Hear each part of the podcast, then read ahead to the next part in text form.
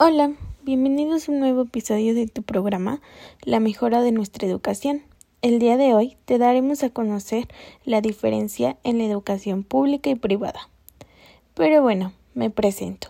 Soy la locutora Elizabeth y el objetivo de este podcast es tener una charla donde conoceremos, aprenderemos y compararemos los diferentes tipos de educación, como es la educación pública y privada con la finalidad de fortalecer nuestro proceso educativo y formativo. Por ello, nos acompaña el día de hoy la vocera oficial del sector público, que lleva por nombre Estela González de Iturbide. Y por el otro lado está con nosotros la vocera oficial del sector privado, que lleva por nombre Josefina Hernández Collar. Les doy la más cordial bienvenida y de igual manera mi mayor agradecimiento por asistir el día de hoy a esta charla. Para lograr encontrar las diferencias en el ámbito educativo, te doy la palabra, Estela. Ay, muchas gracias, Elizabeth.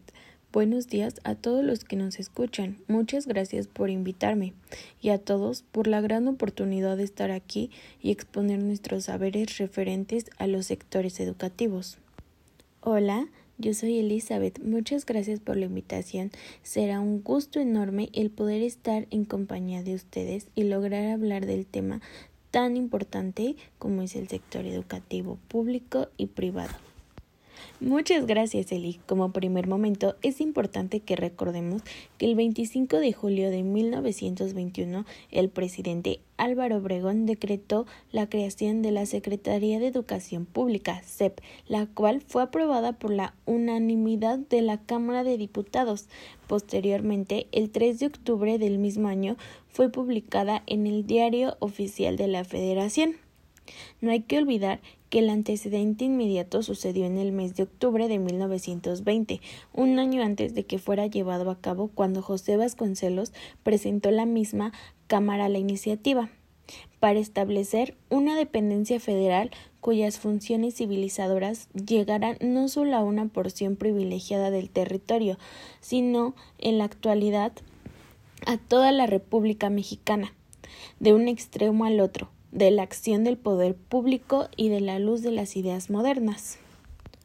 Claro, y sí, como comentabas Elizabeth, sin duda alguna hay que reconocer que fue una iniciativa muy importante para la sociedad, dado que su propósito fundamental era salvar a los niños, educar a los jóvenes, redimir a los indios, ilustrar a todos y difundir una cultura generosa y enaltecedora, ya no de casta, sino de todos los hombres. Por ello, un año después del decreto oficial, el 9 de julio de 1922, la CEP inauguró su edificio en la calle de República de Argentina, en el centro histórico de la Ciudad de México. Fue considerado el palacio dedicado a la tarea más importante, la educación de los mexicanos. Y recuerden que en octubre de 1921 José Vasconcelos había ocupado el cargo de un ministro de Educación Pública y ahí su cargo estuvo alentar y fortalecer este gran proyecto. Destacaron acciones como el impulso a la escuela rural, la difusión de las bellas artes, la creación de bibliotecas, la consolidación de la educación media superior, la edición de libros de texto gratuito y la repartición de desayunos escolares entre la población infantil. Desde entonces hasta la actualidad, la SEP mantiene un propósito fundamental, crear condiciones para asegurar el acceso de todas las escuelas de los mexicanos y mexicanas a una educación de calidad en el nivel y modalidad que la requieren y en el lugar donde la demanden. Tienes muchísima razón, Estela. Realmente es sumamente importante recordar todos estos inicios de la educación pública para reconocer e identificar por qué todo lo que hoy en día de la educación nos brinda gracias a todos estos movimientos políticos.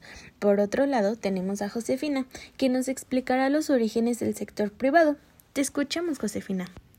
Gracias, Eli. A comparación de la educación pública, la educación privada se materializa en instituciones de gestión y dirección privada y se mantiene por las cuotas mensuales de parte de los alumnos.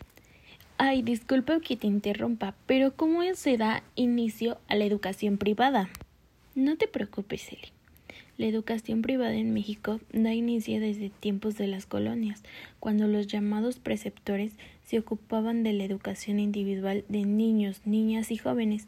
Si bien desde los albores del siglo XVI existía en la Nueva España la preocupación por educar, si no fue hasta principios del siglo XVII cuando esta actividad fue normada por el gremio de maestros y por el ayuntamiento, de modo que las escuelas de primeras letras funcionaran bajo la jurisdicción de la corona española, la independencia a no interrumpir la continuidad del proceso de reforma educativa que promovió la Corte de Cádiz ni tampoco frente a otros proyectos como la creación de un plan de enseñanza pública y general y la formación de un órgano estatal que se centralizará y organizará en las actividades de este ramo.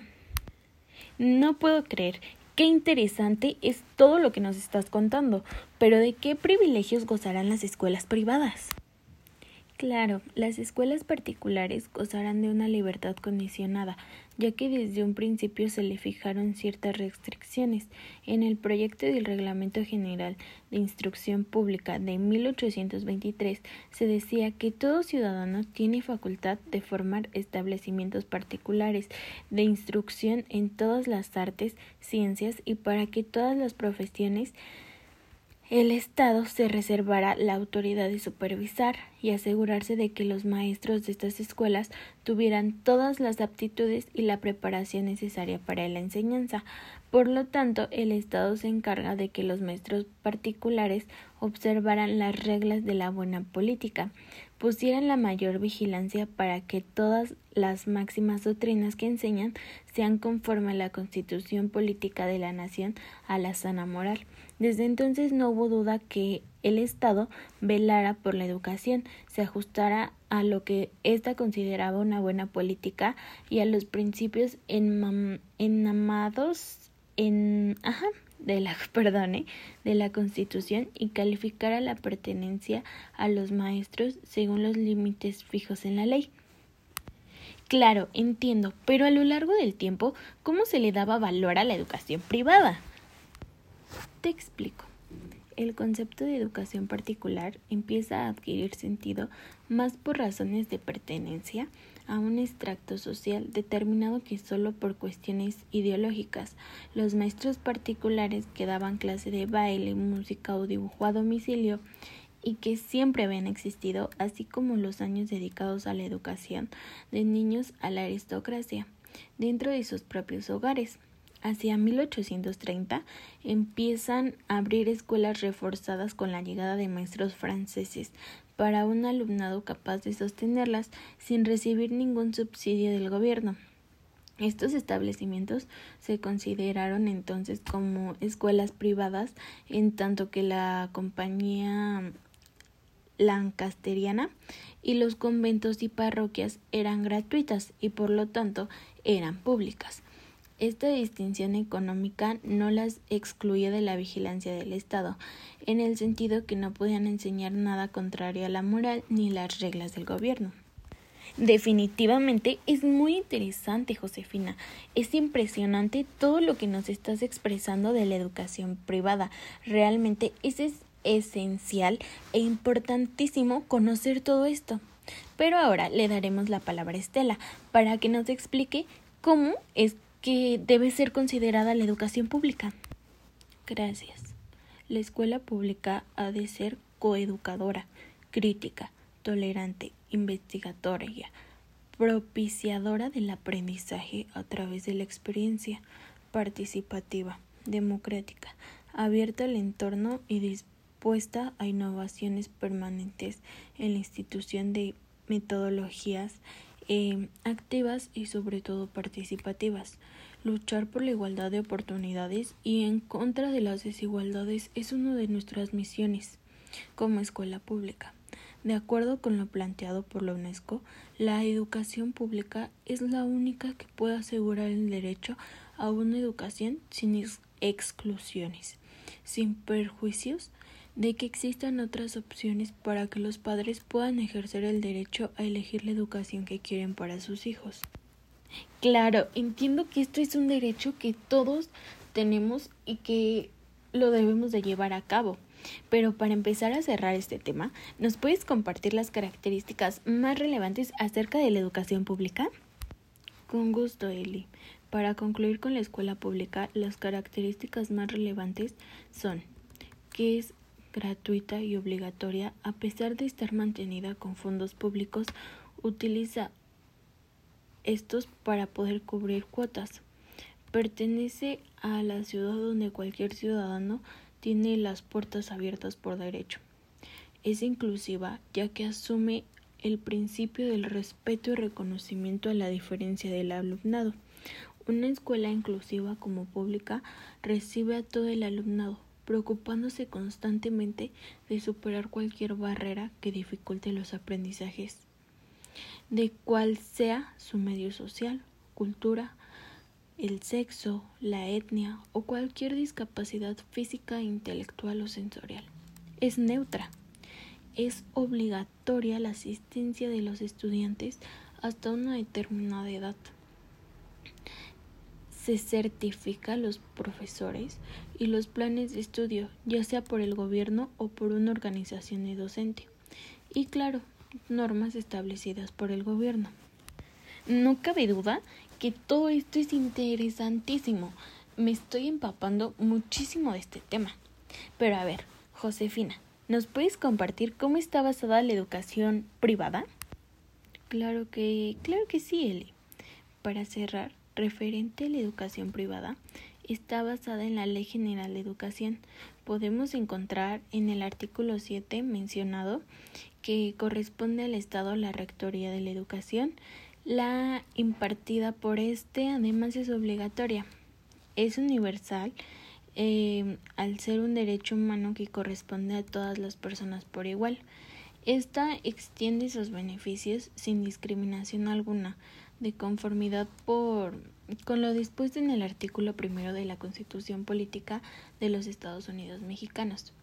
También tiene un especial énfasis en el estudio de la realidad y las culturas nacionales. Es inclusiva, elimina toda forma de discriminación y exclusión, así como las demás condiciones estructurales que se convierten en barreras de aprendizaje y la participación, por lo que atenderá las capacidades, circunstancias, necesidades, estilos y ritmos de aprendizaje de los educandos. Eliminará las distintas barreras de aprendizaje y la participación que enfrenta cada uno de estos, para lo cual las autoridades educativas en el ámbito de su competencia adoptarán medidas a, favor de la accesibilidad y pues los ajustes razonables. Proveerá los recursos técnicos pedagógicos y materiales necesarios para los servicios educativos establecerá la educación especial disponible para todo tipo de niveles, modalidades y opciones educativas, la cual se proporciona en condiciones necesarias a partir de la decisión previa mm, y valoración de los educandos, madres y padres de familia. Em, también es pública, al ser impartida y administrada por el Estado por lo que asegura que el proceso educativo responde al interés social y a las, a las finalidades del orden público para beneficio de la nación.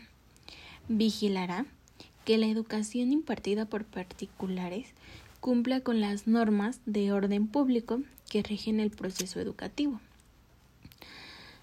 Es un servicio que, sí lo garantiza el Estado. Se prohíbe el pago de cualquier contraprestación que impida o condicione la prestación de este servicio.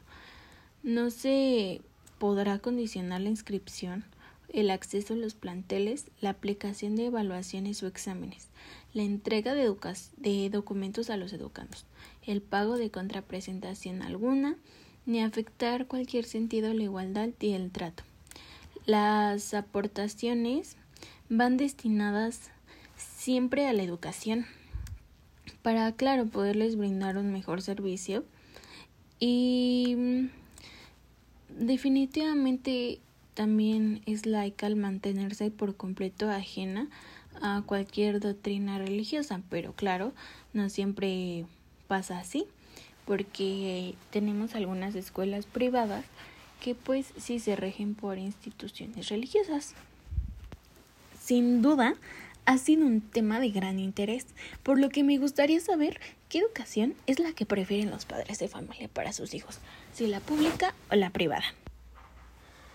Pues mira, por creencias de la sociedad, muchos padres de familia prefieren brindarles una educación privada a sus hijos, pero por varios motivos en algunas familias les es imposible inscribirlos en escuelas privadas, ya sea por situaciones económicas, faltas de recursos, etc. Las escuelas públicas no son malas, ya que contamos con docentes muy bien preparados. Tal vez de lo que carecemos es de recursos económicos para mejorar las estructuras de las escuelas y recursos para brindarles eh, algo extra a los alumnos, ya que esta forma sería la más completa para su formación académica. Muchísimas gracias Estela, ha sido una aportación sumamente enriquecedora para todos nuestros escuchas del día de hoy. De igual manera le daremos la palabra a Josefina para que nos dé su punto de vista. Claro, realmente es incierto, pues cada sector tiene una gran cantidad de población a su favor, teniendo como prioridad la educación necesaria para sus hijos. Sin embargo, nosotros como sector privado tenemos la posibilidad de brindar una educación con el gran compromiso que la nación requiere, por el simple hecho de que ellos, mediante sus mensualidades, pagan por la calidad de educación que se brinda de manera que busca construir personas capaces de realizar situaciones independientes y fomentar una educación apta y adecuada para todos sin excluir a nadie. Muchas gracias, Josefina. Fue muy cierto tu punto de vista referente a tu sector Realmente el día de hoy fue sumamente rico de información y aportes educativos que nos muestran las diferencias y la forma de cada una de las estructuras internas de la educación. Sin más, por el día de hoy les agradezco a Estela y a Josefina haber asistido y poder compartir todo lo que poseen mediante su experiencia. En serio que me llevo muchísimos aprendizajes y espero que ustedes también. Sin más, por el día de hoy es todo y les agradezco a todos los que nos escucharon y los esperamos el siguiente programa. Que tengan un excelente día y les agradece su locutora preferida, Elizabeth. Hasta pronto.